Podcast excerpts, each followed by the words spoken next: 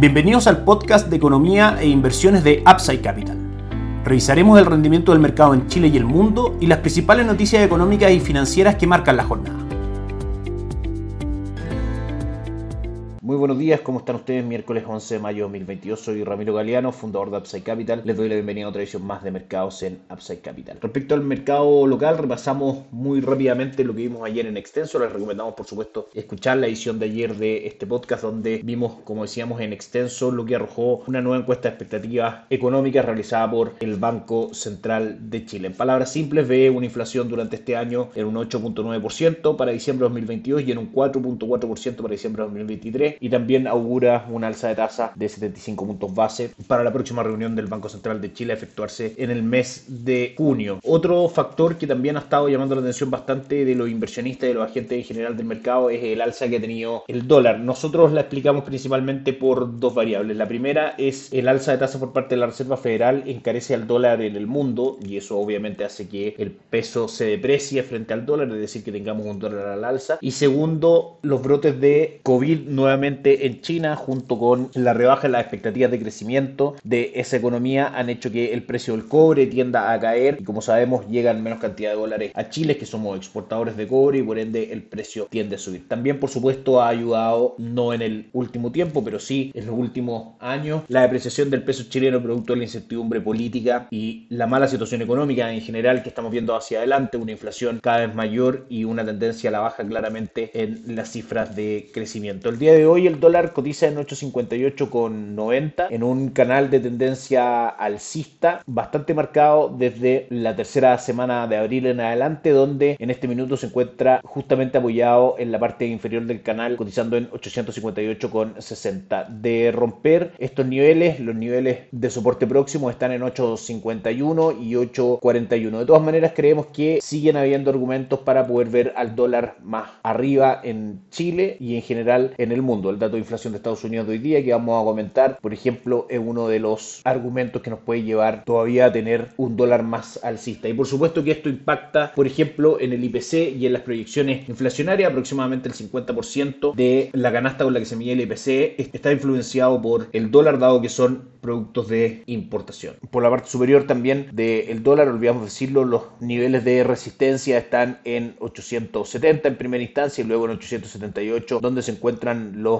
máximos históricos. En resumen, entonces, por ahora debiésemos seguir viendo un dólar levemente alcista por alzas del dólar index, a su vez por alzas tasas de la Reserva Federal. Mientras no se resuelva el COVID en China, vamos a seguir viendo caídas en el cobre y eso va a ser alcista para el dólar. Y también, por supuesto, estar atentos a cifras macroeconómicas en Chile que, como hemos visto, son en general parte de una tendencia bajista en la entrega de estos datos. Las proyecciones de crecimiento van siendo cada vez más pequeñas y la de inflación cada vez más alta y eso en el largo plazo también es depreciativo para el peso chileno y alcista para el dólar. En cuanto al mercado, el día de ayer el cobre subió un 2.07%, el dólar cerró en 867.52 y el IPSA cayó un 0.99%, 4.697 puntos. Los 867.52 del dólar fue el cierre de ayer y hoy día el cotizado a esta hora, como decíamos, en 8.58 de manera que sigue esta caída del dólar en Chile en el cortísimo plazo. Les recordamos que en Upside Capital somos asesores independientes de inversión para personas y empresas que invierten en el mercado financiero, tanto local como global. No administramos capital con instrumentos propios, ni recibimos el dinero de los clientes, hacemos asesoría objetiva y sin sesgo, buscamos la mejor alternativa de inversión para cada uno de ellos los hallamos llevando sus inversiones a algunas de las administradoras de fondos asociadas con Upside Capital, como la Reinvial y Itaú Principal, entre otros. Luego mantenemos una constante comunicación con nuestros clientes, realizando supervisión y seguimiento a su estrategia inversión y a sus operaciones a través de nuestro equipo de atención a inversionistas. Bienvenidos a una asesoría objetiva sin sesgo y con una mirada global. Bienvenidos a Upside Capital. Suscríbete a nuestras redes sociales, el link en YouTube, Instagram y Spotify. Visítanos en www.upsidecap.cl, déjanos tus datos y te contactaremos para conversar. Vamos con el mercado extranjero. Ayer específicamente Estados Unidos cayó un 0.26% el Dow Jones, el S&P 500 un 0.25 arriba y el Nasdaq avanzó un 0.98% en un día que trajo un poco más de calma a los mercados respecto a las fuertes caídas que hemos tenido el día día jueves de la semana pasada y el día lunes de esta semana. El Eurostock también subió ayer un 0.79%. La noticia más importante del día, por supuesto, es la inflación en Estados Unidos, lo habíamos adelantado ayer. Finalmente, en su medición anual subyacente, esto es sacando el efecto de volatilidad de alimentos y energía, marca un 6.2%, por sobre el 6% que se esperaba, pero más bajo del 6.5% de la medición anterior. El IPC subyacente mensual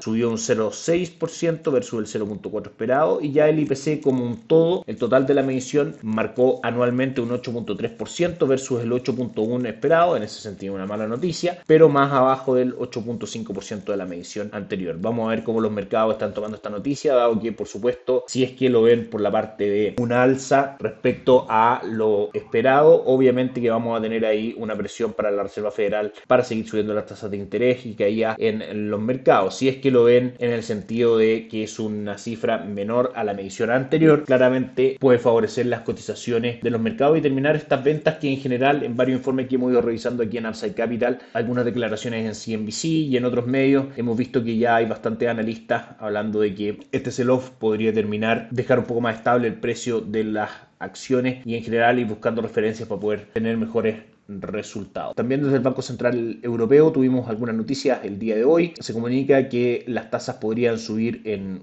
julio, donde también va a terminar la compra de activos que realiza esta entidad. Christine Lagarde, la presidenta del Banco Central Europeo, comunica esto al mercado. Ve una vuelta de la inflación a niveles del 2% a mediano plazo. Actualmente se encuentra en un 7.5. En general muestra una postura bastante tranquila respecto a la inflación. La asocia a shocks temporales y no shocks de largo plazo. Y ve probable que vuelva la dinámica desinflacionista de la pasada década. En general, antes de la pandemia, lo que habíamos visto es que el mundo en general buscaba mayores niveles inflacionarios para poder dar un poco más de dinamismo a su economía. Hoy día estamos en el contexto contrario y es muy importante, destacamos nosotros lo que dice la presidenta del Banco Central Europeo, porque mientras más pasajeros el mercado estime que es los shocks que están influyendo en los niveles de IPC, mejores proyecciones tiene la economía a mediano largo plazo. Vamos por último con los mercados en línea. A esta hora el IPSA marca un avance del 1.05%, el, cobre sube un 1.68% marcando en 4.22, lo que justifica por supuesto la caída fuerte que hemos tenido de aproximadamente 8 pesos el día de hoy en el dólar. El dólar index marca caídas de un 0.27, lo cual también refuerza el movimiento del dólar peso en Chile. En Asia la jornada en general fue positiva. El Nikkei 225 arriba un 0,18, el Hansen de Hong Kong arriba un 0,97, el índice de Shanghai un 0,75. Europa marca una jornada muy muy positiva, el Eurostock 600 un 1,74 arriba, el DAX alemán un 2,17 y el CAC francés un 2,5% de alza el día de hoy. Y por último, Estados Unidos recibe esta cifra de IPC con bastante optimismo en la cotización de la renta variable, un 0,92% arriba el Dow Jones, el S&P 500 un 0,1 y el Nasdaq cae levemente un 0.20%. Y con eso cerramos el podcast del día de hoy. Que tengan un excelente día. Nos encontramos mañana. Chao, chao.